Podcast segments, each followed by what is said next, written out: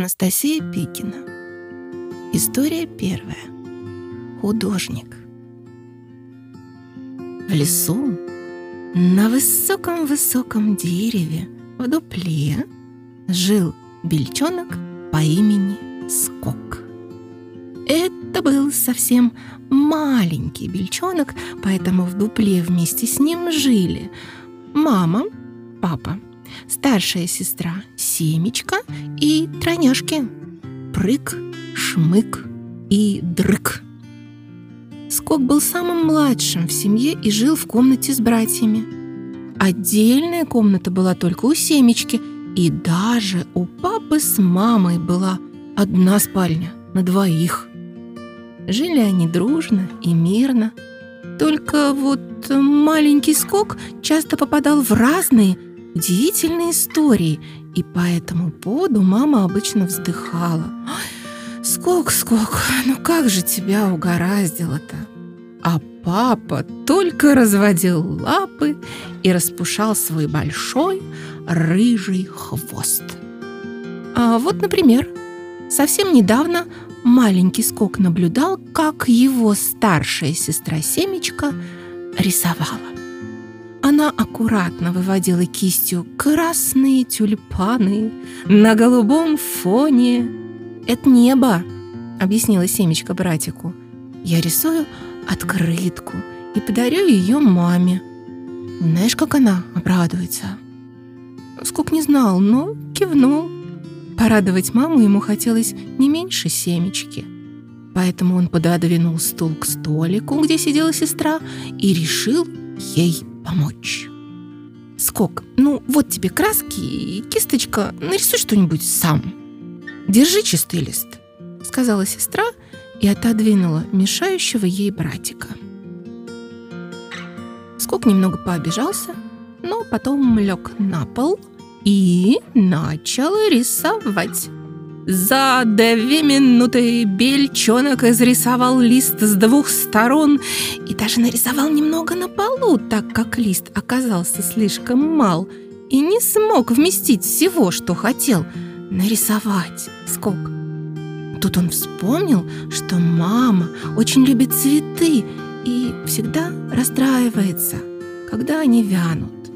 Тогда Скок решил порадовать маму больше всех. Он так старался, что истратил всю краску, какая только была, и не заметил, как сам весь перепачкался. Скок отошел от кровати, чтобы полюбоваться огромными красными цветами, которые он нарисовал на белом мамином покрывале. Раньше покрывало было скучным и некрасивым, а теперь на нем сияли разноцветные пятна. Это скок нарисовал цветочную поляну. А главное, что эти цветы точно не завянут. Он так залюбовался своей работой, что не заметил, как в комнату вошла мама. Она застыла и, как решил скок, даже потеряла дар речи так ей понравился сюрприз.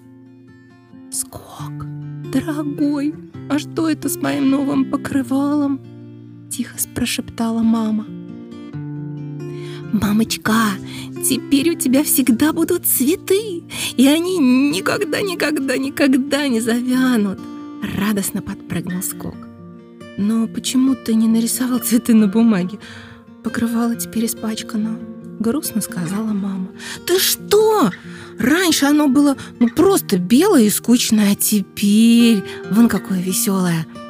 Объяснил Скок, не понимая, почему мама так расстроилась. Но она же должна была радоваться. Вечером про покрывало прознали тройняшки Прыг, Шмык, Дрык. «Ну ты даешь, Скок!» — смеялись они. «Кто ж на покрывалах-то рисует? Ты бы еще на обоих порисовал!» «На обоях?» – переспросил Скок. Об этом он еще не успел подумать. «Маме, теперь из-за тебя покрывало отстирывать придется. Как ты только додумался до этого?» – смеялись тройняшки. А вот старшая сестра Семечка не смеялась, а только строго сказала, «Я от тебя, Скок, вот такого не ожидала». И от этих слов маленькому бельчонку стало гораздо грустнее, чем от шуток тройняшек. Скок очень расстроился, ведь он совсем не хотел огорчать маму. Когда Скок уже лежал в постели, пришла мама Белка. «Мам, прости, я испортил твое любимое покрывало. Ты сильно сердишься?» Мама села на кровать поближе к Скоку. «Знаешь, сначала я действительно сердилась, но потом подумала, что ты стал для меня настоящим волшебником, потому что теперь у меня всегда будут цветы, которые не завянут. Мама улыбнулась и поцеловала Скока. Покрывало-то не отстиралось. А еще ты все это придумал потому, что сильно меня любишь. Да, люблю. И я тебя. Спокойной ночи. Скоку стало тепло и спокойно. Он уютно завернулся в одеяло и уснул.